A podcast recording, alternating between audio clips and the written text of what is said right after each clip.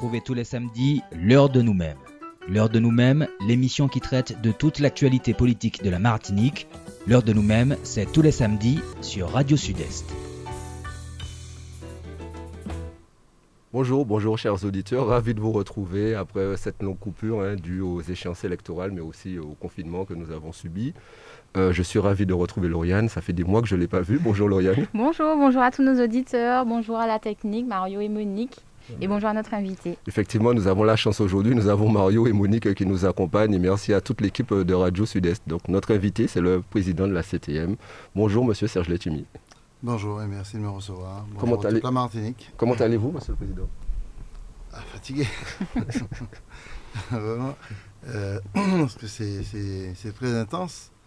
Il faut à la fois garder euh, la force physique pardon, et et en même temps euh, garder la force morale.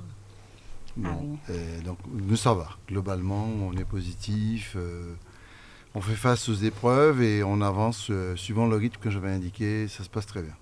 Avec votre dernière semaine seulement, on aurait pu faire quatre émissions, donc nous allons essayer de sélectionner quelques points. Nous allons d'ailleurs commencer par, vous avez eu deux jours de plénière à la CTM, deux jours où on a parlé notamment de l'augmentation du budget, plus de 9%. Ce budget a été voté, mais il y a eu quelques surprises. Un budget supplémentaire où on a dû ajuster. Pourquoi? Ajuster parce qu'on a dû voter 5 millions d'euros pour l'APA qui n'avait pas été prévu au budget, 4 millions d'euros pour la PCH. Et il manquait près de 10 millions d'euros, j'ai cru comprendre, pour euh, payer les salaires euh, à venir des différents mois. D'abord, euh, la, la, plénière qui s'est tenue récemment s'inscrit dans l'état d'esprit que nous avons indiqué dès le départ. Et, je veux absolument remercier le président Salibert, qui, a, qui fait un travail tout à fait remarquable. Euh, parce que pour euh, diriger une plénière pendant deux jours d'affilée, le, premier soir, il s'est arrêté, il était 21h à peu près. On avait commencé à 9h, 9h30. Et le deuxième soir, il s'est arrêté à 21h, 22h à peu près. Donc ce sont deux jours de débat. Bon, il faut féliciter tous les élus qui participent à ces débats-là, de l'opposition comme de la majorité. Mais là, il faut saluer Salibert, Lucien, c'est parce qu'il faut garder l'équilibre euh, tout le temps. Et un, élu peut intervenir et puis après il bouge petit à qui a viré, puisque c'est un web binaire en plus. Euh, mais lui, il, doit, rester 48 heures totalement mobilisé pour ne pas faire d'erreur, pour ne pas s'emporter, etc. Et d'autant plus qu'il avait beaucoup de raisons de s'emporter. Tout à fait. Il avait énormément de raisons. Parce que des fois, de temps en temps, franchement, on peut dire qu'on veut une gouvernance apaisée. Je fais tout pour ça. Jusqu'à présent, on est resté très apaisé. Mais des fois, vous entendez des choses qui sont incroyables, quoi. Des, choses qui sont quelquefois insupportables. Et vraiment insupportables. Franchement, je, me demande comment on, a, on peut arriver quelquefois à des contre-vérités, pour ne pas dire des mensonges, euh, et avec un sang-froid incroyable. Incroyable. J'ai trois exemples là que, que, je veux donner. Euh, par exemple, nous avons euh, mis ce qu'on appelle une commission ad hoc pour la fiscalité et l'octroi de mer. C'est un sujet très important. Et nous avons, bien sûr, intégré en 2011, je dis bien 2011 de mémoire, on a créé sept commissions ad hoc, dont cette commission. Mais au 2011, on sait qui était à, la responsabilité. Et les élus de l'opposition à l'époque ont voté contre. Ils ont même fait un article sur France Antilles. Nous sommes contre les commissions ad hoc. Eh bien, vous entendez un élu qui va s'exclaffer en disant oui, euh, heureusement qu'on a mis en place euh, cette commission en mars 2016. Bon, il ne dit pas ça explicitement comme ça, mais il le dit d'une certaine manière. Et donc, c'est un exemple important, mais il y a, à mon avis, débat, et puis il y a aussi euh, euh, organisation du débat de manière démocratique et respectueuse des uns vis-à-vis des autres. Concernant le, budget supplémentaire lui-même, parce qu'il n'y a pas de budget de voté, hein. pardon, le budget primitif a été voté par l'ancienne majorité en, janvier, en juillet, juin, juillet. D'ailleurs, ils ont pris six mois pour voter. Je, comprends pour quelle raison. Et qu'est-ce qui se passe? C'est qu'on a découvert des choses incroyables. On a vraiment découvert, et moi, honnêtement, j'étais très surpris de ce que j'ai découvert. Je ne m'attendais pas du tout à ça, parce que Lorsqu'on parle de, de l'ancienne gestion, on parle souvent de matelas, de beaucoup d'argent qui reste en, en caisse, et tout le monde est content. et D'ailleurs, il y a beaucoup de familles martiniquaises qui parlent de gestion de bonne famille, de bons pères de famille. Euh, on a toujours un socle d'argent, même si on souffre, on mange pas, on boit pas, on travaille pas. Il y a du chômage, il n'y a pas d'investissement, mais certains considéraient que c'était une bonne gestion. Bon, c'est leur droit. Bon, pour moi, c'est pas, c'est pas ça une bonne gestion. Mais de matelas, il n'y en a pas du tout. Il y a au contraire un, trou, un, un énorme trou. Parce que en, en section de fonctionnement, qui les l'excédent de section de fonctionnement alimente l'investissement, en gros, Mm. et les emprunts, bien sûr. Vous remboursez vos emprunts à partir des mo- moyens propres. Bon, on peut pas rembourser un emprunt à l'emprunt. Eh bien, on a en section euh, de fonctionnement un déficit de 17 millions. Bien. On a eu un excédent de 100 millions à peu près, mais un excédent qui était euh, de 106 millions, mais un excédent qui est lié à un prêt non mobilisé de 105 millions. Donc en fait, il n'y a pas d'excédent. Bon. La troisième chose, c'est que la chose la plus grave, c'est qu'on a un niveau d'endettement qu'aucune région, collectivité de France n'a jamais eu. N'a jamais eu. Personne n'a jamais eu. Parce qu'il y a un ratio qui s'appelle le ratio du désendettement. C'est-à-dire que lorsque vous empruntez, vous, si vous dépassez ce ratio-là, vous êtes en grave difficulté. Qu'est-ce qui s'est passé? Le ratio est de 8 ans, il ne faut pas dépasser 8 ans. Si vous faites des emprunts, il faut que vous soyez capable, avec vos ressources propres, de rembourser en 8 ans. Pas en 20, pas en 10 ans, pas en 11 ans. Les autres savent combien il y est pour la CTM de Martinique 25 ans. Quand même. Ouais, 25 ans. 25 ans. Alors, j'ai entendu des, des critiques incroyables, mais vraiment des choses euh, me concernant, que j'avais un déficit, qu'il y avait ceci, qu'il y avait cela. Enfin, c'était vraiment un, un truc incroyable, quoi. Bon. Et eh bien, on, a, on découvre qu'il y a actuellement un endettement de 25 années, avec euh, un niveau d'endettement et de, de- d'endettement moyen par tête d'habitant en moyenne pour les collectivités et régions de France de 450-500 euros, nous, nous, à pratiquement 3000 euros Par habitant. par habitant. Donc, euh, il faut que les gens entendent ça. C'est grave. Alors, on va dire oui, euh, parce que vous avez les arguments que j'ai entendus des responsables politiques de, de l'opposition, c'est de dire Ah oui, oui, mais il est obligé de nous faire. Euh, tenir lot élu d'opposition qui était qu'à pousser nous, je pense qu'ils veulent parler de Yann Monplaisir, et qu'ils veulent parler, je donne deux exemples, euh, de Fred Laudino. Bon, mais je, je suis ni pour euh, Yann Monplaisir, Fred, je le connais mieux, puisqu'il était avec nous euh, pendant un moment. Euh, ce sont deux personnalités qui sont là pour emprunter, mais pour investir. J'ai jamais entendu Fred ni Yann, mon plaisir, parler d'investir pour stocker, ou investir pour distribuer, quoi. Bon, eh bien non, parce qu'il n'y a pas eu d'investissement pour, et de- et d'endettement pour investir. Donc, il Parce qu'il y a eu investissement pour pouvoir essayer de rester au pouvoir. Pour quelle raison je dis ça? Parce qu'on en a la preuve. Il y a eu 275 millions d'euros d'emprunts de fait entre 2020 et 2021. 275 millions d'euros d'emprunts. Moi, j'ai refusé, je suis resté bloqué à 200 millions d'euros. Il y avait déjà pratiquement 170 millions d'euros de- d'empruntés. J'ai fait que 35 à 40 millions d'euros d'emprunts. Je n'ai pas fait les 70 parce que mon décret porté endettement de 25 à 30 ans. Ah ouais. Donc j'ai dit non, je ne fais pas ça. Je ne fais pas ça à la Martinique parce qu'autrement, on va en faillite et ça, ça, ça n'ira pas. Et puis, on a constaté quoi? Au cours des six premiers mois de l'année 2021, on a distribué, mais franchement, 100 millions d'euros. Des associations qui attendaient des subventions depuis 5 ans par Jean Méné, j'ai un très bon exemple, avec une preuve à l'appui. Brusquement, un mois avant, et 15 jours avant, ils recevaient 63 000 euros. Quand même. Ouais, 63, c'est pas, il paraît sur qu'en 6 000 cinq euros. ans, voilà. À 5 ans, le, le jeune me dit, j'ai demandé quand tu, qui font- de, Des actions. social, oui. des actions avec des jeunes, etc. Il m'a dit, j'ai déposé 5 demandes, jamais eu. Et brusquement, j'ai reçu 63 000 euros. En juin, en mai, etc. Donc il y a vraiment une situation euh, extrêmement compliquée. C'est ça qu'il faut. Alors, est-ce qu'il y a de l'espoir? Bon, pour l'instant, c'est très serré. C'est très préoccupant. Et nous verrons euh, comment ça va se passer. La seule chose, les banques commencent à me nous dire attention, Donc il faut trouver des, des paramètres de redressement extrêmement rapides. Bon, on a quelques idées. On a quelques idées. Je pense qu'il faut clairement dire à la population, non, attention, les mythes qu'on a créés de très bons gestionnaires, ces mythes-là n'existent pas. Et si euh, qu'à exister, ils tombés. Parce que on ne peut pas se permettre d'être dans un pays où il n'y a pas d'investissement, et, et on ne peut pas être dans un pays où il n'y a pas d'investissement, et que cet investissement-là, qui, pu- qui pourrait créer de la croissance et donc l'activité et la valeur ajoutée, eh bien, on se contente de dire, pour que je sois réélu, peu importe, quoi qu'il en soit, euh, Macronien formule là, et, et quoi qu'il en coûte, euh, et- eh bien, on, on, on- on dilapide, on, déverse comme ça à droite à gauche. Bien. Et donc il y a de l'espoir. Parmi les pistes que nous avons, parmi les pistes, qu'on travaille beaucoup, on a découvert autre chose qui me semble grave. Très grave. Alors, bien sûr. Ce que je dis sont des faits. hein. Je ne suis pas en train de. D'ailleurs, je ne prononcerai pas de- du tout le nom de l'ancien président.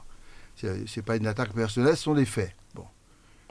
Parmi les faits, avec preuve, si, ceux qui veulent voir. Bon.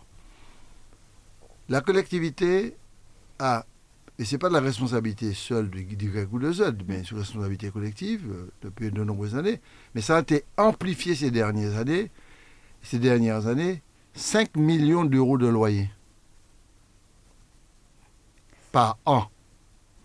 C'est-à-dire, dès qu'on ouvre un service, dès que vous créez un bagaille, et l'an dernier ça s'est fait, on va louer sur avenue NS de Proche un local qui va coûter 30 000 euros, 20 000 euros par mois. Par mois. Bon.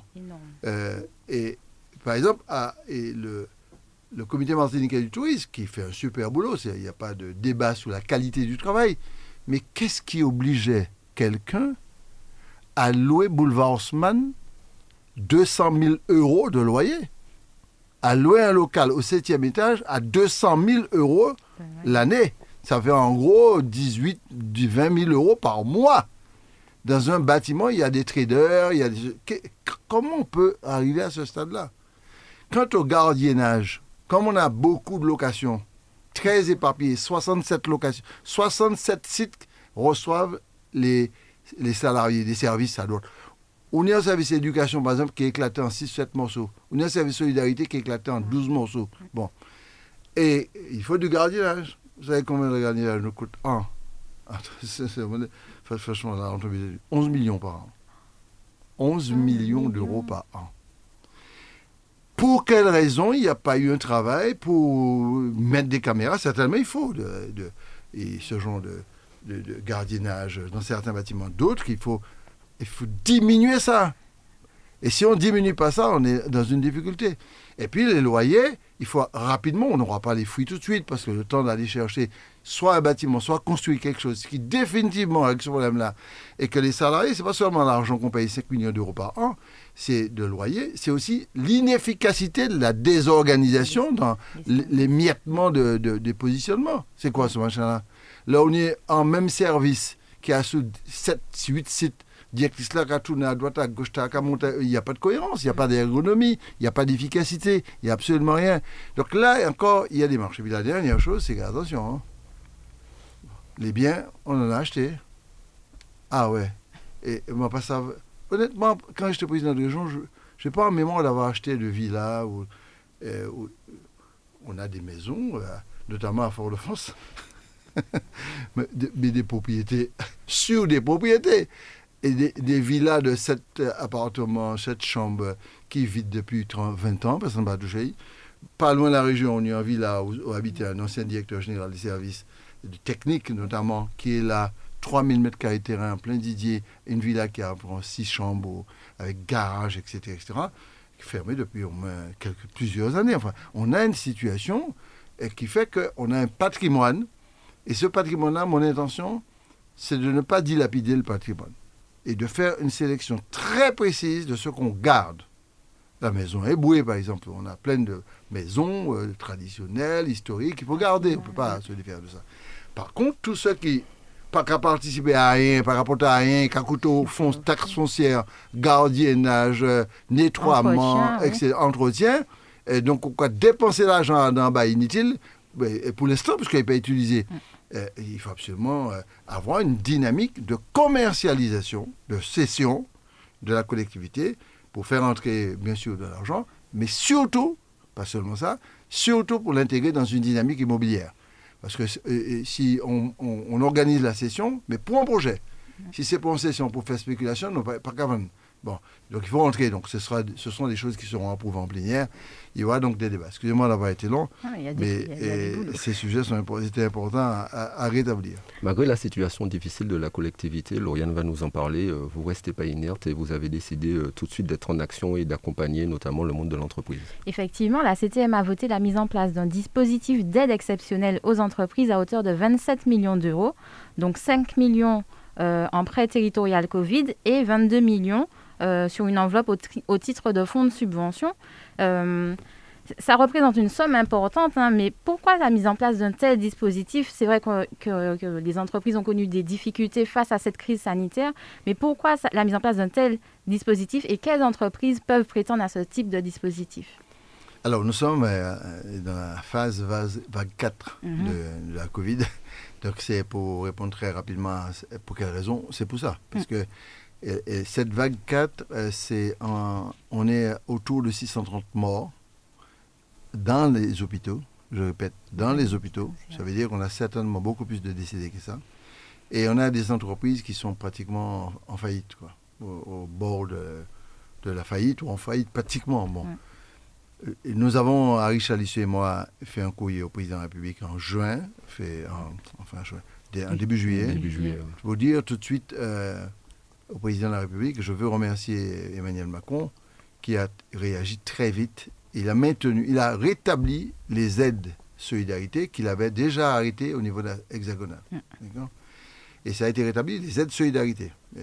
Et, puis bien sûr, le travail partiel, etc. Euh, dans la foulée, les, les modalités de, de soutien des, des entreprises, c'est pas clair. Chalus et moi, on a rédigé un autre courrier, on a négocié et on a dit au Premier ministre, c'est pas possible. Vous ne pouvez pas vous permettre d'abandonner tel type d'entreprise. Bon, ils ont un petit peu adapté à, leur manière. Mais l'aide existe. Et donc c'est très important de noter qu'on a gagné cette bataille. Parce que l'État aurait pu dire, bon écoutez, c'est bon, euh, euh, pour telle telle raison, on ne fait pas. La deuxième chose, chacun prend responsabilité, Chalus prend responsabilité du côté, moins du côté moins, et j'ai décidé de rétablir l'aide et solidarité Covid que la collectivité avait mise en place il y a un an, l'an dernier, et avait honoré. C'est que la collectivité a, eu deux périodes d'investissement que je salue, c'est très important de le dire, euh, sur le soutien Covid. Donc, mais comme c'était fini, donc j'ai remis en place le dossier, j'ai réouvert le dossier et on a, on a commencé à travailler avec les acteurs économiques, euh, les artistes, les, musiciens, enfin, les restaurants, les, salles de sport. Enfin, je, rencontre beaucoup, beaucoup de monde. Euh, et on a essayé d'établir une complémentarité efficace pour, par rapport à, l'État. Il ne s'agit pas de faire que les copier de l'État, il fallait absolument essayer de rester à la fois dans la mouvance de l'État, c'est-à-dire les, entreprises fermées, et pas fermées complètement par, par, décision administrative, les entreprises qui subissent mais qui ne sont pas fermées, et les artistes, les pêcheurs, les agriculteurs, on a, oublié, on a essayé d'oublier personne, même si c'est ou pas la bérésina, mais au un coup de main, puis il peut au moins payer téléphone, l'électricité, et manger, et puis famille. Voilà l'attitude qu'on a eue. Et ça, ça a demandé un petit peu de temps. Et j'ai toujours dit aux entreprises et aux associations de faire attention parce que je, dois faire voter. Euh, et ça a été voté euh, à l'unanimité, je crois. Il me semble que ça a été voté à l'unanimité. Euh, je suis très content de ça parce que c'est une décision collective euh, qui, a été, qui a été prise. Effectivement. Alors, juste un petit mot pour ajouter sur les modalités d'attribution de ces aides. Alors, je sais qu'il y a un petit carfouillage au niveau de la part État. C'est l'aide solidarité État. Il me semble qu'il y a une petite panne, enfin, il y a un petit bug administratif, mais ça devrait se régler. Nous concernons, on va mettre une plateforme qui est en cours de test là, c'est aujourd'hui, mhm. demain, après-demain, euh, pour que les gens déposent directement sur la plateforme numérique euh, les demandes d'aide. Ça, c'est très important. Hein. Deuxièmement, j'ai demandé ce qu'il y ait un numéro vert. Vert ou, numéro unique. Un, numéro unique qu'on connaît. pour que ces gens, parce que vous avez des gens qui sont jeunes, qui, comme vous, euh, vous allez sur le numérique rapidement, vous allez déposer le dossier. Bon, là, vous avez des gens de, plus âgés, c'est plus compliqué, le chef d'entreprise est emmerdé, il paye pas. Bon, donc le chef c'est qu'on mette un numéro de téléphone? Et troisièmement, on a mis une équipe de l'ordre de quinzaine de, jeunes, de personnes, enfin jeunes et moins jeunes, et autour, du service de M. Bûcher, euh, pour euh, instruire les dossiers. Parce que quand les dossiers, ces dossiers arrivent, il faut instruire assez rapidement. Et je, souhaite vraiment que les entreprises ne soient pas un peu euh, laissées de côté, simplement pas de discussion, de dialogue. Alors, c'est toujours compliqué. J'annonce qu'il faut payer les charges sociales et être à jour de ces cotisations. Mais mais j'ai décidé, et l'Assemblée a suivi et a voté cela, le, règlement d'attribution de ces aides, qu'on euh, va se satisfaire de, euh, pour ceux et, pour celles qui n'ont pas leur, cotisation fiscale et sociale à jour, mm. on va accepter soit un moratoire, soit une, un engagement, une déclaration de rentrer avec une preuve, de rentrer dans une discussion avec la, et la Caisse générale de sécurité sociale. Parce que, bon, c'est une règle, hein. je sais que c'est difficile. Et COVID, le, Covid l'arrivée, le Covid l'a empêché de manger, qui empêché de payer ça. Oui, mais qui empêche de payer sécurité sociale là aussi. Donc je ne pouvais pas euh, rendre obligatoire, je crois que l'État le fait, hein. rendre obligatoire d'être à jour des charges, alors que ni Covid qui a empêché les charges là. Donc ça, ça me semble ambigu. J'ai dit au préfet, fais ça, main. C'est-à-dire, euh, vous mettez votre, votre cadre, moi je mets nos, cadres, on, est sorti du standard classique de l'État. Monsieur le Président, nous, allons, nous avons, parlé beaucoup de chiffres, beaucoup de budget, mais il y a aussi euh, des chiffres euh, qui inquiètent la population, et notamment sur leur budget, leur budget des familles. Je veux parler de l'envolée euh, des prix du carburant, du gaz, du gazoil routier, le super samplon est passé à 1,67€, le gazoil routier est passé à 1,40€ le litre, il a pris près de 4 centimes ce mois-ci, mais notamment la bouteille de gaz, c'est là où on entend parler le plus, qui est passé à 30,56€. Vous avez fait un courrier au préfet pour demander la mise en place d'un groupe de travail qu'il fallait geler ce prix avant d'ailleurs que ça augmente à 30,56€ mais aussi de mettre en place un groupe de travail avec toutes les personnes concernées. Est-ce que vous pouvez nous expliquer cette problématique qui est assez compliquée et les gens ne savent pas vraiment pourquoi le prix du gaz augmente, c'est à cause de qui, euh, etc. Comment ça se passe? Oh, je sens vraiment euh, le vent tourner là. Mm. Honnêtement, vous savez, quand, vous faites de la politique, quand vous faites du football ou, vous écrivez un livre, vous faites du cinéma, vous faites de l'art, vous avez toujours des sensations. Vous ressentez des choses. Tout n'est pas codifié, c'est pas, pas un calcul mathématique. Quoi. Mm. Et j'ai vraiment le sentiment qu'il y a un mauvais vent qui souffle là. Il y a un mauvais vent et c'est pas bon. parce qu'il y a ajouter des précarités aux précarités qui existent déjà, c'est toujours très dangereux. J'ai alerté le, préfet de la Martinique euh, qui a sa manière de fonctionner, c'est pas manière de fonctionner du tout. Hein, et à deux reprises, et en juillet, je, je lui ai clairement dit c'est vous qui avez la responsabilité de la commission de régulation des prix sur les carburants, etc. etc. Il faut absolument qu'on ait des réunions de travail avec les partenaires pour savoir pour qui nous passer en moins de 10 ans de 18 euros bouteille là à, 19 euros à, 30 et, 31, près de 31, euros. Bon, on n'a pas besoin d'être grand grec pour comprendre que ça, ça a augmenté trop vite quoi. Et ces derniers temps, ça s'est accéléré. Ah en plus. Ça accéléré. Donc on a fait un premier courrier. Deuxième chose, quand j'ai vu il y a 4-5 jours que ça s'aggravait, j'ai rencontré des gens de la Sahara à plusieurs, à plusieurs niveaux, j'ai dit attention, qu'est-ce qui se passe? Et j'ai rencontré des transporteurs.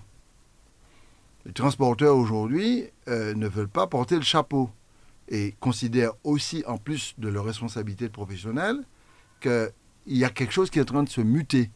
C'est-à-dire que les conséquences sociales et du prix du gaz risquent de faire chuter considérablement la vente de bouteilles de gaz. Et aujourd'hui, les, transporteurs que j'ai rencontrés me font comprendre, la EDK à vendre 10 bouteilles de gaz à dans durée donnée, il n'y a qu'à vendre plus que deux.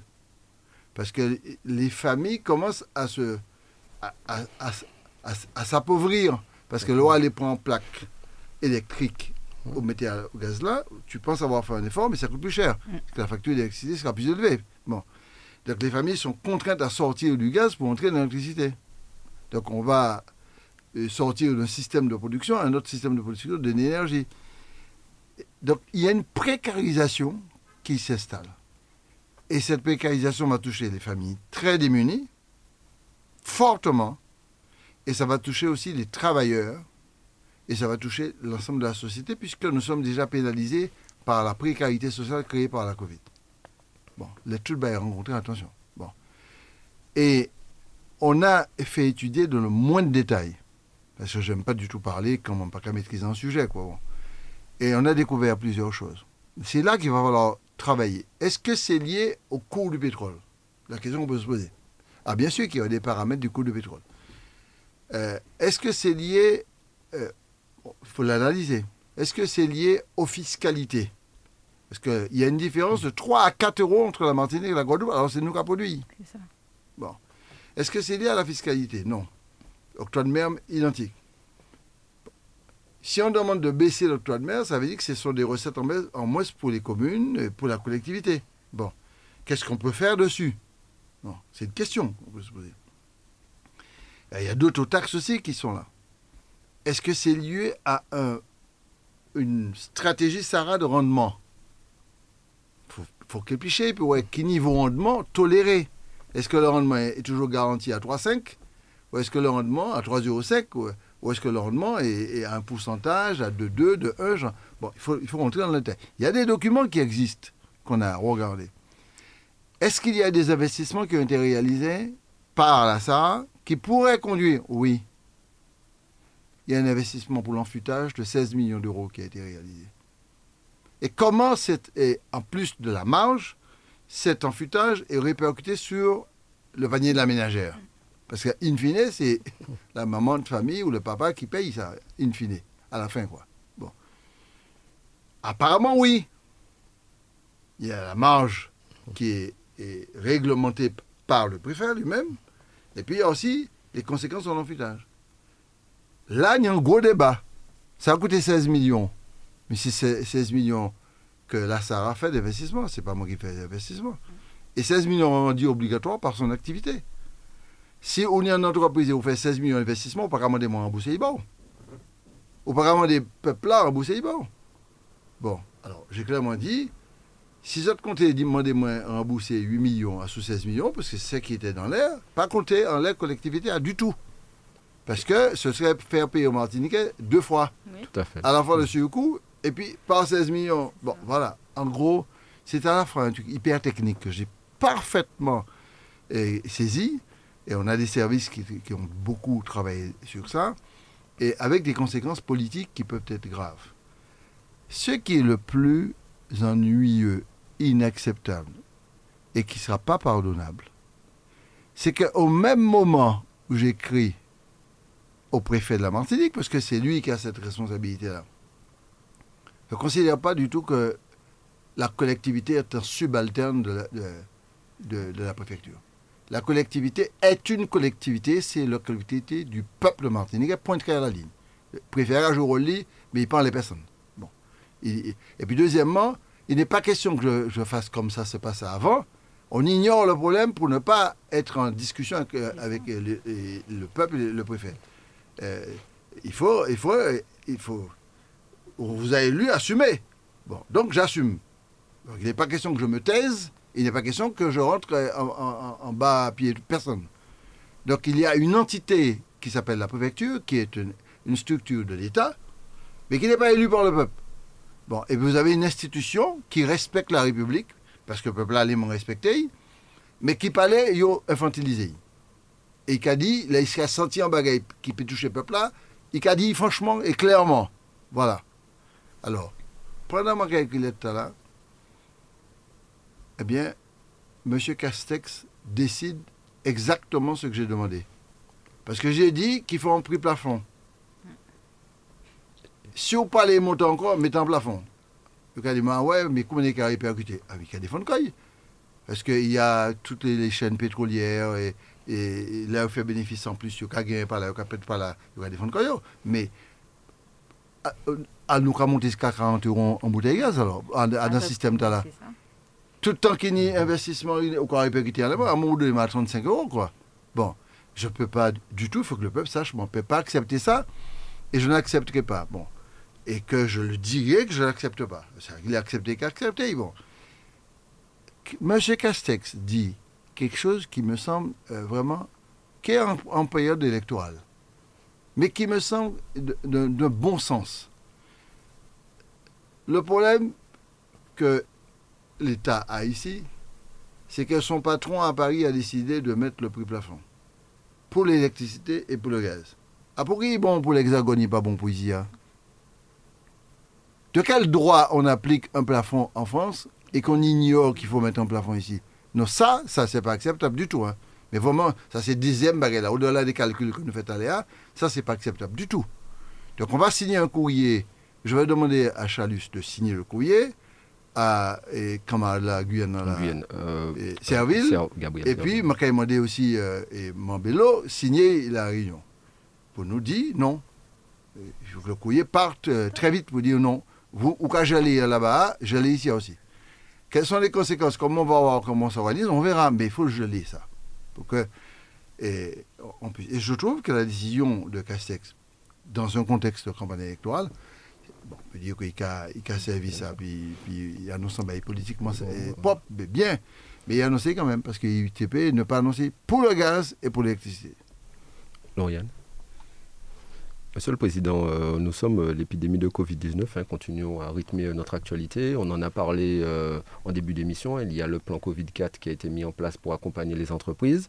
En Martinique, si on doit parler chiffres, il y a eu 500 573 euh, nouveaux cas euh, cette semaine, donc une épidémie qui est en train de reculer, mais cependant des chiffres euh, qui sont très effrayants. 629 personnes sont décédées depuis le début de l'épidémie. Le nombre de décès a augmenté de près de 78% en Guadeloupe et 69% en Martinique. C'est effrayant durant ce mois, le mois dernier, par rapport à l'année dernière. Bah, moi, il faut faire un parallèle par rapport à d'autres populations. Si, si, ce qui s'est passé pendant deux, trois semaines ici, là, on, est monté pratiquement une trentaine de morts par jour. on est, à un moment donné, on a fait un pic de 30 morts par jour. Hein. Les gens ne savent pas ça, euh, peut-être, mais c'est une réalité. Si on applique, euh, on modélise ça, puis on fait un petit calcul mathématique, c'est 67 à 70 millions de morts. Si le taux de morbidité ici, Covid, s'appliquait à l'Hexagone, c'était 70 000 euh, morts. Donc, à rappeler qu'en France, il y a environ 110 000 morts au total, 000 morts qui meurent au de des ans. C'est-à-dire que ça a été euh, d'une violence exceptionnelle. Quoi. Bon. Et ça a donc été d'une violence exceptionnelle en Martinique. Bon. Comme Pierre Apiti. que c'est pas. Pour moi, c'est un chiffre terrifiant. Et attention, on va répéter. C'est pas monde qui meurt total, c'est monde qui meurt à l'hôpital. Allez regarder tel monde qui, pour pathologie associée, est décédé à la maison, qui part Covid, qui part pas Covid. On a beaucoup de cas comme ça. Bon. Et on est vraiment en situation difficile. Mon inquiétude, et honnêtement je le dis, parce que l'habitude d'être direct et clair, c'est la cinquième vague. C'est ça mon inquiétude. Et s'il y a une cinquième vague, on ne va pas se, vraiment se relever facilement on va encore exiger de l'État que l'État apporte un concours. Ok, nous sommes dans la République, on n'est pas indépendant. Alors on attend beaucoup de la République. Mais ce n'est pas tellement ça, parce que je pense que l'État va remettre des aides. Mais on va chuter de beaucoup encore en termes de décès. On aura beaucoup de décès encore. Je souhaite vraiment qu'on n'ait pas ça. Je prie le bon Dieu tout le temps pour dire, ah, mon Dieu, fais au moins que nous ne pas attraper ces vagues-là, parce qu'en plus, financièrement, euh, si nous voulons soutenir des activités que, que je vais décrire tout à l'heure, euh, notamment les reconduits les 30 millions d'euros là, que, mhm. en gros, ce sera autour de 30 millions, hein, on dit 27, mais oui, des 30, hein, il y a des, ajustements. parce que tu as un truc spécifique pour les pêcheurs, pour les, les, artistes. etc. Euh, côté Mradouai Pour moi, vous voulez trouver 30 millions d'ici janvier, je ne peux pas ce sera très difficile de trouver ça. Autrement, il ne faut plus payer des salaires pour dégager, il ne faut plus payer la, la part, il ne faut plus payer quoi, qu'est-ce que je fais. Donc c'est pour ça que pour moi, on risque de rentrer dans une spirale. Alors, pour quelle raison j'ai cette crainte-là? C'est parce que, bon, J'ai toujours dit que je, je, refuse de stigmatiser les anti-vaccins. Les, parce qu'à l'intérieur, il y a des gens qui hésitent énormément, mais ce ne sont pas des gens de mauvaise foi. Euh, et puis vous avez des gens qui sont totalement convaincus. Ce ne sont pas non plus des gens de mauvaise foi. Ce sont des gens qui sont convaincus. Et puis autour de ça, tu as un peu de politique. et événements qui, bon, des gens qui, qui alimentent des, des, nouvelles, des fausses des nouvelles souvent. Mais la majorité, grande majorité des gens sont des gens de bonne foi, mais qui, qui sont convaincus qu'ils ne pas aller pour un. C'est le royaume. Moi, je suis plutôt sur convaincre aux gens, les gens d'aller se faire vacciner, mais moi, pas là moi faire plus personne. C'est que le, niveau de vaccination, même si ça a progressé ces temps derniers, reste très faible. on est environ à 40% de primo-vaccinés autour de ça, et on est autour de 33% à peu près de doublement vaccinés, c'est un petit peu plus peut-être. Donc c'est très faible. Je rappelle, dans l'Hexagone, on est déjà à 70%, 75%. Euh, donc le rythme est très faible. Ce qui veut dire que si va, euh, il y a un cinquième vague, et pire, s'il y a un variant plus violent que le variant que nous avons aujourd'hui, euh, ça, ça, peut être très dangereux parce que c'est un petit peu ce qui est arrivé en Nouvelle-Calédonie. Euh, et, qui a poussé le gouvernement à, prendre des mesures d'obligation vaccinale tout, pour tout le monde. Bon, Je, suis contre l'obligation vaccinale. Alors, je ne suis, pas sur ce genre de piste-là, mais euh, je suis très inquiet. Alors, nous avons non, c'est ce que j'allais dire. J'allais dire au-delà de l'aspect économique, euh, vous avez aussi décidé d'accompagner l'aspect humain, c'est-à-dire d'accompagner les familles. Lauriane va nous en parler, d'accompagner les familles, d'accompagner les municipalités. Et pour illustrer ce que vous étiez en train de dire sur les conséquences économiques, Help Belgium, par exemple, qui devait reprendre ses rotations avec la Martinique et la Guadeloupe, par rapport à notre taux de vaccination ou du risque d'une cinquième vague, a décidé de, mettre ses rotations avec Saint-Domingue, par exemple, et Punta Cana est décidé, donc il n'y aura plus de rotation pour l'instant avec Air Belgium, ce qui, était, devait, qui devait recommencer euh, ce week-end, par exemple. C'est une des mm. conséquences, par exemple, et on risque d'avoir d'autres conséquences, donc moins de recettes pour la collectivité. Lauriane, sur l'aspect humain de la, du travail que mène la collectivité pour accompagner les familles. Et effectivement, euh, beaucoup d'actions ont été mises en place, hein. déjà à l'attention du personnel qui, depuis 2020, se bat euh, pour accompagner les familles et pour assurer un, soin euh, de qualité à la population avec des animations musicales hein, euh, qui à la fois touchaient les artistes qui n'ont pas pu travailler pendant cette période sanitaire, mais aussi le personnel pour leur redonner un peu de, morale durant cette, crise. Il y a aussi par des prestations culinaires, une enveloppe a été attribuée aux artistes de 900 000 euros euh, pour qu'ils puissent aussi boire et manger, puisque c'est très compliqué euh, pendant ces deux ans, il n'y a pas eu d'événement. Il y a aussi un soutien au CHUM avec une avance euh, de fonds européens de 8 millions sur les 21 millions programmés. Pas mal d'actions préventives avec des webinaires en partenariat avec l'IGREPS à l'attention des professionnels de la santé de la collectivité euh, la protection des professionnels dans le secteur de l'aide à la personne avec la distribution de masques. Enfin, plein d'actions ont été mises en place par la collectivité pour soutenir justement la population, les professionnels dans la crise Covid-19. Notamment euh, la mise en place aussi euh, de vaccinodromes hein, pour permettre dans, les communes, notamment dans les communes reculées, mais aussi le déploiement du dispositif expérimental Tchimbenoul. Vous pouvez nous en parler de ce dispositif et de ce qui est mis en place par la collectivité globalement? Volontiers. Bah, d'abord la posture. Euh, une collectivité comme euh, la nôtre pouvait-elle rester en retrait et cachée dans un petit coin, ne disant rien, euh, pour qu'on ne soit pas dans le débat, donc qu'on ne soit pas critiqué? Bon, non. Ce serait lâche, ce serait même irresponsable. la deuxième chose, c'est que nous avons une situation où les gens meurent. Je rappelle que nous perdons environ 3000 personnes an. Et par des départs, et par, des décès, etc. Bon, l'immigration, la diminution du nombre de, naissances, etc. On, on, diminue, la population diminue de 3000 personnes par an. Nous venons, dans ces deux années-là, de perdre, euh, déjà, on parle de 630. C'est pas fini. On, on pense qu'on sera à 700 morts bientôt, là. On risque d'atteindre ça. Est-ce qu'une collectivité peut dire euh, je reste caché, je ne bouge pas, c'est pas ma responsabilité, c'est celle de l'État? Ça, j'ai entendu souvent. Bon. Je ne parle pas de, de l'aide distribuée aux entreprises où ça a été fait. Je parle de prise de responsabilité sur le débat sur vaccination, sur euh, Covid, etc. Et donc on a euh, indiqué que l'État assume ses responsabilités. Nous ne sommes pas des vassaux de l'État.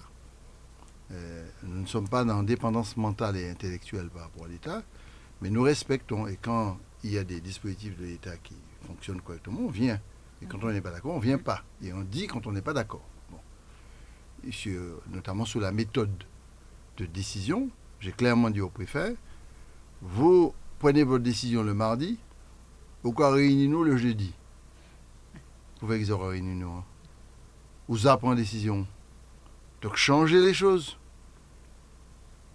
Faites la concertation le mardi, si vous voulez, au lieu du jeudi, après les chiffres qui tombent là de, de l'ARS. Vous prenez la décision que vous voulez après, puisque je n'ai pas de tutelle sur vous. Mais pas faire moins cautionner décision euh, le jeudi. Donc c'est pour ça que j'ai décidé de, de m'organiser. On est présent dans les réunions, parce que je ne veux pas du tout qu'il y ait la chaise vide mais qu'on on s'est démarqué des processus décisionnels et de l'État. Et deuxième chose, on, a dit clairement qu'il faut bien sûr accompagner les hôpitaux, ce que nous avons fait. On a apporté à manger pour les soignants. On a fait venir des artistes musiciens. L'hôpital de la Ménard, le CHU est dans une situation financière catastrophique. J'ai fait débloquer tout de suite 8 millions d'euros dans une masse financière qui était là, qui est disponible. Donc on les on leur a donné ça. On a négocié aussi avec Valérie Pécresse, enfin plutôt, nous a proposé une aide qu'on a acceptée.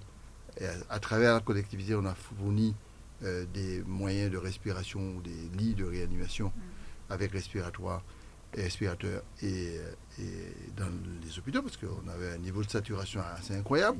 Euh, euh, je rappelle que pendant trois semaines, les, médecins étaient dans la contrainte de faire des tris. Mm entre les, les âgés, les comorbidités et puis les jeunes. Bon. laisser partir, vous vous rendez compte l'atrocité d'un tel, tel raisonnement, il est, nous sommes obligés de laisser partir quelqu'un qui a 80 ans, qui, est, qui, qui est, malade, et puis bon, donc, ça veut dire en termes crus, quitter mort. Mm. Et on va essayer de l'accompagner au mieux possible pour sauver un jeune, pour donner la place, parce qu'il n'y avait pas de place en réa. On était à ce stade. Bon.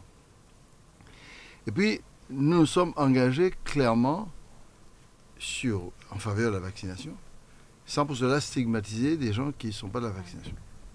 Chez nous, à la collectivité territoriale, on a perdu beaucoup de monde. On a eu des décédés. Et quand vous avez des décès, je me suis trouvé très rapidement confronté à un problème social et humain de ceux qui sont là et qui restent là alors que le papa est parti, la maman est partie. Mm. Qu'est-ce que les enfants deviennent? Trois, quatre enfants souvent. On a un exemple que je donne souvent. Une famille, trois mouns morts Covid, à la même là. Celui qui est resté vivant, celui qui a 94 ou 95 ans, et il se retrouve tout seul, sans personne qui se refait.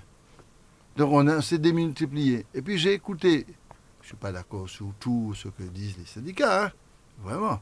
Bon. Mais j'écoute beaucoup. C'est la démocratie sociale, mais moi je suis dans la démocratie politique. je ne peux pas ne pas écouter les syndicats. Il y a quelque chose qui a percuté chez moi, c'est le fait de dire que la médecine de ville, les médecins territorialisés, mm. et les circuits et les réseaux ne sont pas suffisamment utilisés pour éviter l'afflux dans les urgences. Mm. Et que le traitement en amont, la prise en compte du traitement en amont, ce serait quelque chose de bien. Et puis nous avons rencontré euh, un médecin euh, qui s'appelle le docteur Bûcher et qui a travaillé avec nous, nous a fait cette proposition d'avoir une, une, mise en territorialisation de l'action euh, et de, de, surveillance, de soutien médical, sanitaire, social, psychologique, humaine, etc. Eh bien, on a fait un travail et on a décidé de créer ce qu'on appelle Chambé, nous là, et Tiens bon, nous sommes là. Je ne dis pas pour les Martiniquais, je dis pour les, on a des auditeurs, on nous écoute de partout. Qui, nous écoutent de partout. Et tiens, bon, on est là. Et on a monté un, qui a été voté d'ailleurs à l'unanimité, euh, et là, parce qu'on a ouvert un cadre, et on signe avec chaque maire un plan d'action de travail autour du CCAS, avec un point contact, téléphone, avec euh, des médecins de la commune qui sont en mise en réseau, des infirmiers, et des laboratoires, des bureaux spécialisés en, fourniture d'oxygène, on, achète et on fournit des oxymètres pour que les gens puissent mesurer, quelque qui n'est pas bien, etc. L'accompagnement alimentaire, euh, des portages de repas qu'on fait, on met en place à partir du, du CCAS, des réseaux de psychologues pour assister les familles qui sont complètement déséquilibrées, etc. etc. Et on a mis collé à ça, il y a d'autres initiatives qui ont été prises aussi, mais ce qu'on appelle les centres de vaccination. On en a mis à Sainte-Luce, on en a mis à, Basse-Pointe, et on continue. On est déjà à 10 maires qui ont signé. Et dans 10-15 jours, on aura encore 20, 10 maires, ça fera 20. Et, ça avance par rapport aux 34. Parce que ça va durer. C'est pas. Et nous avons aussi décidé de mettre en place un vacciné au bus pour les gens qui veulent se faire vacciner, pour aller à, leur rencontre. Parce que on pense que eh, c'est une volonté. Euh, euh, d'opposition de la part des gens qui ne se vaccinent pas. Non, non, pas du tout. Il y, a, ça. Il y a une volonté parce que les gens sont convaincus qu'ils ne veulent pas se vacciner. Ok, on respecte.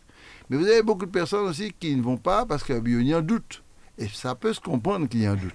Parce que lorsque vous avez entendu Maslav, bon, il faut que vous mettez, il ne pas mettre, enfin, des hésitations, toute la On peut comprendre parce que c'est un virus euh, qui tombe en l'air, quoi. Et on peut comprendre les hésitations. De, ah oui, ARN messager, c'est qui ça messager Il y a un messager qui est en bas, il monte en tête. Il y a un tas de trucs qui se, disent. Je, je, vous dis que moi, personnellement, j'ai passé l'âge, donc j'ai pris la troisième dose. Eh bien, la troisième dose m'a bousculé. J'ai passé une journée un peu compliquée et difficile, mais je suis content d'avoir avoir pris la troisième dose parce que je me sens très très bien. Je me sens plus rassuré. Euh, que je bouge beaucoup, je rencontre énormément de monde et que je me sens vraiment euh, rassuré. Euh, et d'ailleurs, j'étais en négociation avec l'État il y a deux semaines.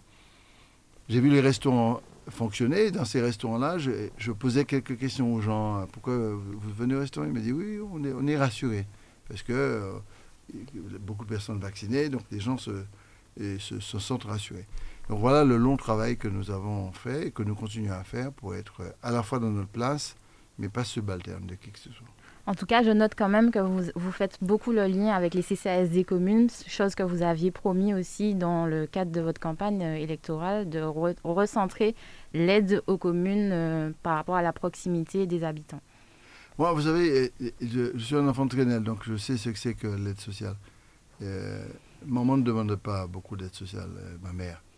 Elle euh, se battait, elle travaillait, elle faisait la couture, elle, bossait. Quoi. Elle était femme de service à l'Amérique de France. Donc, ben, ce qui m'a le plus marqué, c'est lorsque, pour aller voir le dentiste ou aller voir le médecin, j'avais ce qu'on appelle des bons MG. Euh, moi, avait tout petit, pas de ce que ça avait dit, quoi, mais j'ai compris le sens de la solidarité. Et, même y compris pour les livres d'école, quand j'étais en CM2, c'était bon, des livres euh, que la ville donnait. Quoi. Donc pour moi, les, assistances sociales, euh, ce ne sont pas des salariés classiques. Ce sont des militantes et des militants. Et je, le dis hein, vraiment, je, pense que quand vous avez l'habitude d'écouter le drame social des gens, parce que vous êtes élu, pour les élus qui écoutent le drame social des gens, qui reçoivent beaucoup, beaucoup, beaucoup de monde. Alors je demande pardon aux gens que je ne reçois pas assez suffisamment, mais je tellement me traité par téléphone c'est vraiment difficile pour, pour, moi de recevoir tout le monde. Je sais qu'il y a beaucoup de demandes de rendez-vous. Mais quand vous savez ça, euh, vous avez vécu des choses comme ça, vous, vous savez, c'est qu'une assistance sociale, c'est un militant, quoi. C'est un militant social, c'est pas un militant politique. Hein. D'ailleurs, vous intégrez le malheur de l'autre. Vous êtes obligé de l'intégrer parce qu'on croit écouter. Et, et vous n'avez pas de distanciation. Euh, ça peut arriver qu'on ait de la distanciation, parce que vous êtes en proximité par rapport à, un malheur. Parce que là, le c'est plutôt un malheur. Et c'est pour ça que euh, on s'est appuyé sur les assistants sociales. Ça a préfiguré ce qu'on veut faire pour l'avenir, c'est-à-dire mettre l'aide sociale de la collectivité à la disposition des communes à travers les assistants sociales. Nous sommes en train de préparer des choses là pour que ça se fasse. Octobre Rose, le 1er octobre, hein, qui est donné le coup d'envoi d'Octobre Rose, le mois de sensibilisation des femmes atteintes de cancer. Donc la campagne d'Octobre Rose est l'occasion aussi de sensibiliser au dépistage du cancer du sein et de collecter des fonds pour soutenir la recherche. À ce jour en France, le cancer du sein reste la première cause de décès par cancer chez les femmes. Dépisté à un stade précoce, il peut être guéri dans 9 cas sur 10. Alors, je, profite pour cette, pour, à cette, de cette occasion pour parler du cyclotron, puisque on en avait parlé. C'était un, sujet phare euh, de l'époque de la région Martinique, qui a été un peu euh, balancé euh, à l'arrivée de la CTM. Qu'en est-il du cyclotron, justement? Malheureusement, on a perdu entre deux et trois ans. on a déjà livré le cyclotron s'il n'y avait pas eu un arrêt violent, incompréhensible du chantier.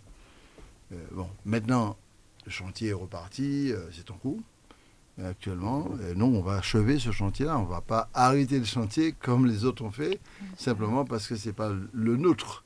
C'est, d'ailleurs, on, on est propriétaire d'aucun chantier, c'est le peuple qui est propriétaire du chantier.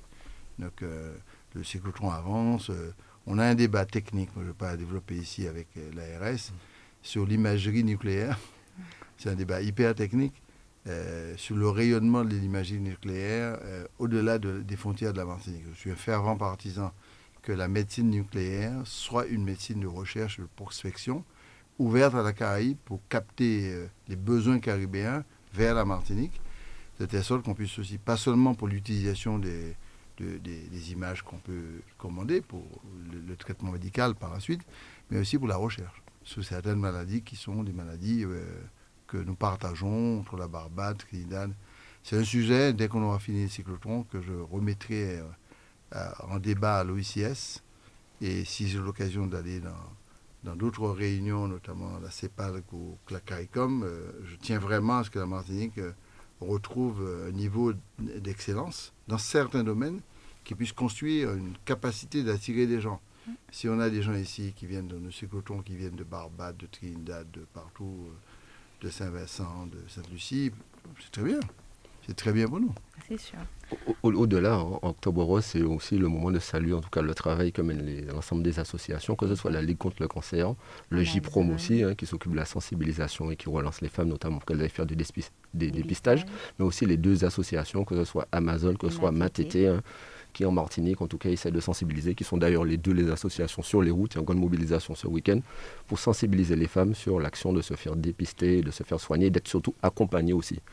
J'ai vu naître au moins une de ces associations en Martinique. Non, c'est un travail euh, remarquable. Quand je parlais des associations sociales qui font un travail remarquable, je pense aussi aux associations caritatives, pour la plupart, qui, qui, ont besoin de soutien. On, on leur donne toujours le soutien qu'il faut. Il faut les, encourager, les féliciter pour le travail euh, qui est fait sur le terrain. Parce que dans ce genre de maladie-là, c'est l'anticipation, la prévention qui compte beaucoup. Et bien sûr, euh, l'information. Quand on est ignorant, on n'a pas la, bonne connaissance, on peut négliger certains traitements, certains comportements qui peuvent être néfastes par la suite. Monsieur le Président, pour être en bonne santé, il faut manger sain. Vous avez signé euh, la semaine dernière une convention avec plusieurs associations qui travaillent notamment sur les marchés de proximité. C'est un sujet aussi très important pour vous de créer des marchés de proximité, de manger sain, d'accompagner au développement de la production locale martiniquaise. Oui, euh, euh, j'ai accepté de signer avec beaucoup de plaisir ces, conventions, enfin ces décisions conventionnelles, parce qu'il s'agissait de, de, dossiers, parce que je, tiens vraiment à, à, être très transparent et être honnête. Mhm et ne pas du tout euh, m'approprier quelque chose qui, que je n'ai pas mis en œuvre. Ça correspond à la philosophie que je défends, l'autonomie mhm. alimentaire, le développement local de la production agricole locale. Mhm. Mais ces, ces, initiatives avaient été initiées il y a très longtemps mhm. euh, par l'ancienne équipe, mais n'avaient jamais été mises en œuvre. donc on a, je crois, une dizaine d'associations qui vendent, ce sont les, le marché agricole, l'itinérant, euh, le MANA, plusieurs associations comme ça qui... Choukreol, Bokoji, etc. Les, on, les connaît toutes. Donc, et, qui font un travail depuis très longtemps. Il n'y a pas à nous pour travailler là. Hein. Depuis un moment, il y a fait travail là. Et ce sont d'excellents relais par rapport à la dynamique de l'autonomie agricole. Parce que si vous n'avez pas ces relais de proximité qui commercialisent euh, sur le terrain directement, qui permet de rapprocher le consommateur du producteur directement, sans intermédiaire, parce que quand vous passez par un centre commercial, vous avez un intermédiaire qui apprend en parallèle. Quoi. Bon, ça, il faut se rendre compte. Alors, je, veux bien qu'on soit d'accord que les GMS, les grands centres commerciaux vendent la production locale, mais bon, c'est quand même contraint dans la mécanique de commercialisation du centre commercial, de, de, de la grande surface. Et c'est à ce titre-là, je pense que l'organisation et le soutien de ces marchés de proximité permettent d'avoir une traçabilité euh, claire, une connaissance, et faire que l'agriculteur vit de sa production parce qu'il n'y a pas d'intermédiaire et la, vente se fait correctement. Et ces, organisations euh, ont remis à l'ordre du jour ce qu'on appelle la mutualisation des moyens. Mm. Euh, c'est-à-dire, y, compris les équipements sont partageables et partagés par tous.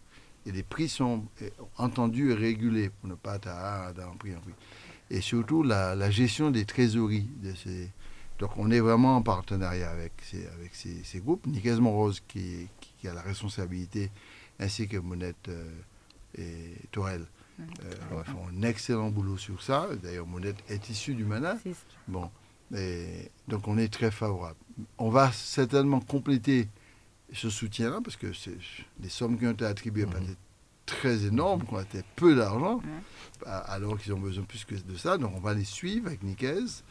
Euh, et on va se contenter de chamber l'argent et puis terminer. Donc on les suit sur la qualité, etc. Et pour cela, nous voulons créer ce qu'on appelle des MIR, et des marchés d'intérêt régionaux. Mm. Qui est, et ces marchés régionaux, on en placera, on verra ça avec Nicaise et Monette, euh, au mois 3 ou 4, de telle sorte que ces marchés euh, et participe aussi à ce qu'on appelle une commercialisation authentiquement locale. Et sans passer par quoi que ce soit d'autre et d'autres intermédiaires, d'avoir des marchés qui permettent aussi d'être OP, c'est-à-dire organisation professionnelle. Mhm. Et ces marchés-là, si OP, donc ils auront, elles auront, et, ils auront la possibilité de bénéficier des fonds européens, notamment le POSEI. Et ce que je souhaite construire, c'est ce qu'on appelle une référence historique Pouillant blanc. Euh, la référence théorique, c'est ça? Quand vous faites la banane, quand vous produisez 70%, vous avez 100% de versement. Ah Donc ça vous donne une avance en trésorerie très intéressante. C'est-à-dire, euh, vous avez la sécurité du paiement. Bon. Mais pour qu'il est bon pour banane et pas bon pour yam blanc. Donc si est bon pour yam blanc, il faut l'inventer. Ah, ah ouais, ben, Bruxelles ceci, Bruxelles cela, Bruxelles carré. On va voir, on va négocier. Bon, et, mais il faut passer par des organisations professionnelles.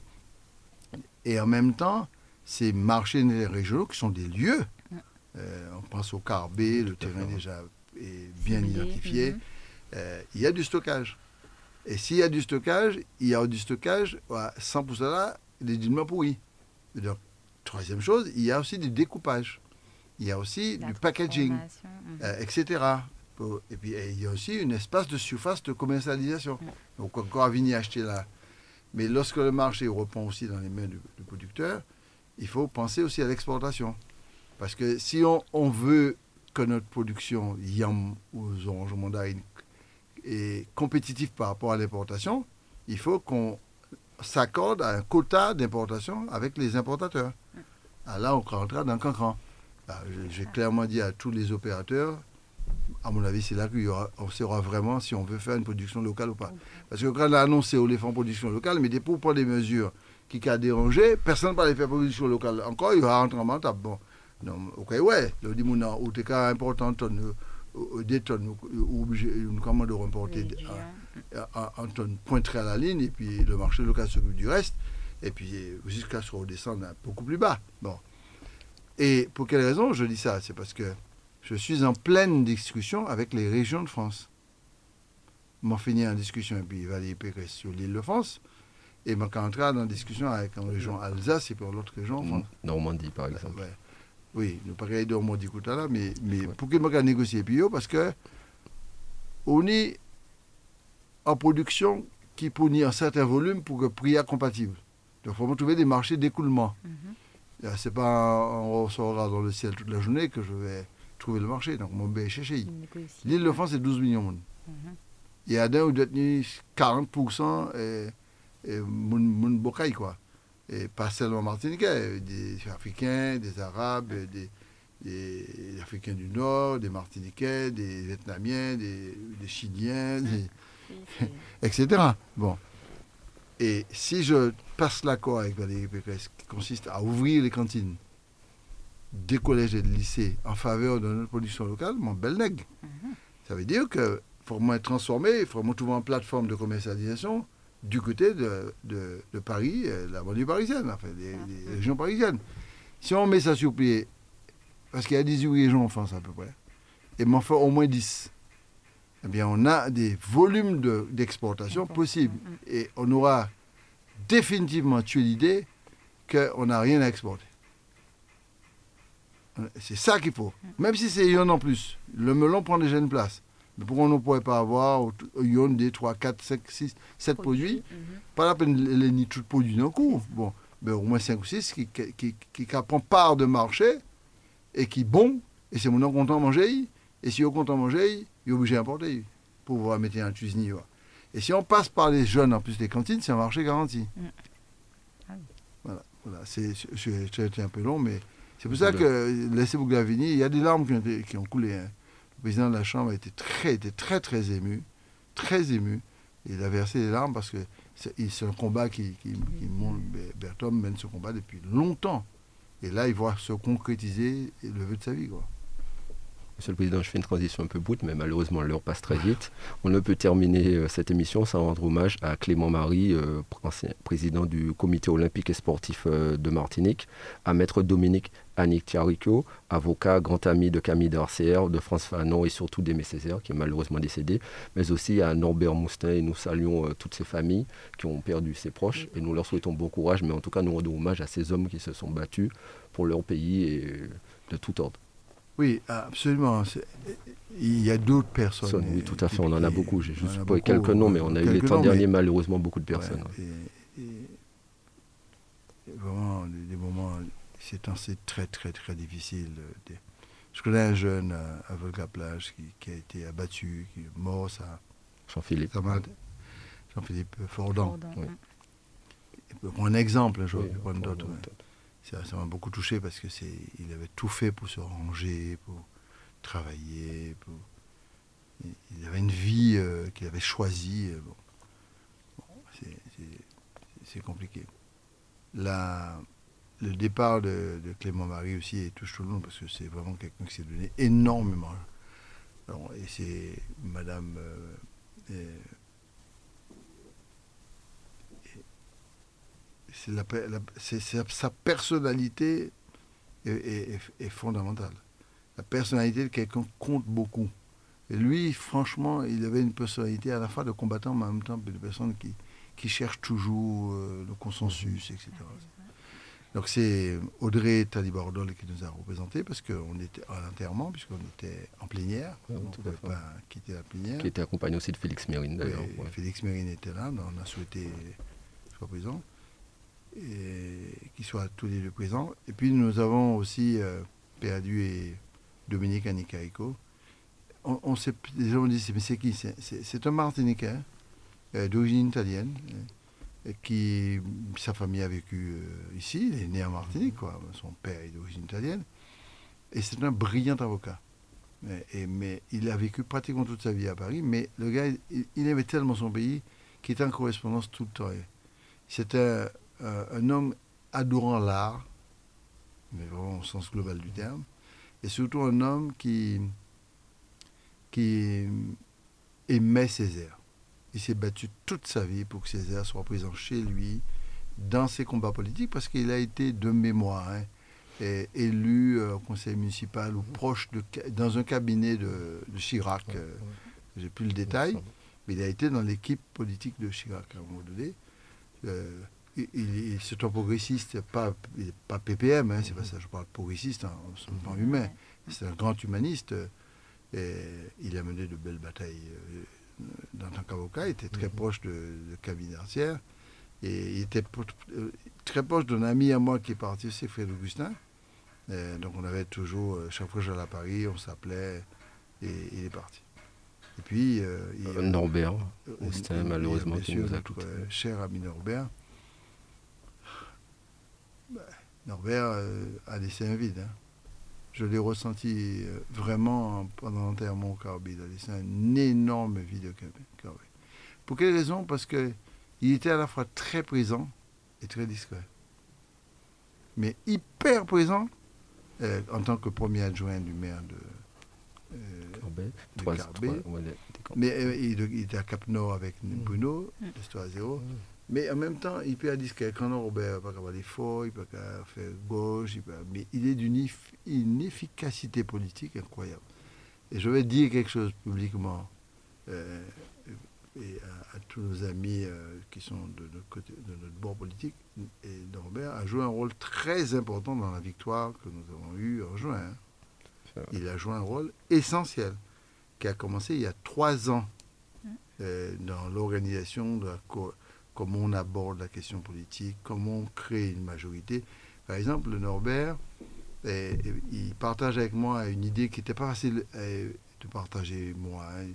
Et, vous savez, quand vous, quand vous avez des idées qui, qui sont quelquefois strictes sur le plan du comportement politique, des fois vous avez des gens qui disent Ah oui, mais si vous utilisez ce là vous n'avez pas pas fait ça. Mm. Moi, j'ai toujours été contre euh, des mariages burlesques au sein d'une, du- de la constitution de l'équipe politique. Mm.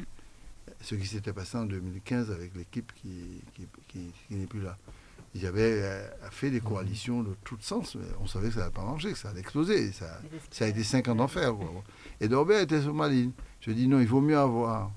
Soit nous pède, parce que bon, le peuple a décidé pas choisi nous, mais si on gagne, il faut avoir une majorité unie avec des personnes qui sont dans la même philosophie. Va pas aller faire euh, mailler puis YZ pour présenter comme élection et puis là, gagne l'élection, on va chuter. Mm. Et il a joué un rôle très important dans toutes les discussions qu'on a avec Bruno. C'était remarquable. Hommage à Norbert. En tout cas, euh, nous arrivons au terme de cette émission. Monsieur le Président, Lauriane, nous n'aurons pas le temps de donner l'ensemble des articles du progressiste, donc juste un ou deux. Alors, très rapidement, le numéro 2633. C'est ça, en fait, euh, le numéro 2633, donc du mercredi 29 septembre, que vous allez retrouver euh, sur la plateforme Facebook euh, du Parti progressiste, avec des articles notamment sur euh, la lutte contre la vacance à Fort-de-France, euh, des articles sur le vaccin, la démocratie pour un bon gouvernement, euh, des actions de, la ville de Fort-de-France. Donc n'hésitez pas à le télécharger sur la page Facebook du Parti progressiste. En tout cas, merci Monique, hein. merci aussi à Mario qui nous a accompagnés tout à l'heure là. Merci à l'ensemble de l'équipe de Radio Sud-Est. Nous vous souhaitons un bon week-end. Nous vous donnons rendez-vous la semaine prochaine. Continuez à respecter les gestes barrières, soyez prudents et nous vous donnons rendez-vous la semaine prochaine à la même heure. Merci encore et merci à notre invité, monsieur le président de la collectivité territoriale de Martinique. Merci à l'ensemble de nos auditeurs. J'ai vu qu'il y avait beaucoup de débats sur les réseaux sociaux. La semaine prochaine, je prendrai vos questions pour voir les, les poser, en tout cas dès que possible, au président. Donc, euh, nous en parlerons. Donc, merci encore à tout le monde. Regard sur l'actu, le samedi à 11h10, tous les 15 jours sur Radio Sud. Retrouvez tous les samedis l'heure de nous-mêmes. L'heure de nous-mêmes, l'émission qui traite de toute l'actualité politique de la Martinique. L'heure de nous-mêmes, c'est tous les samedis sur Radio Sud-Est.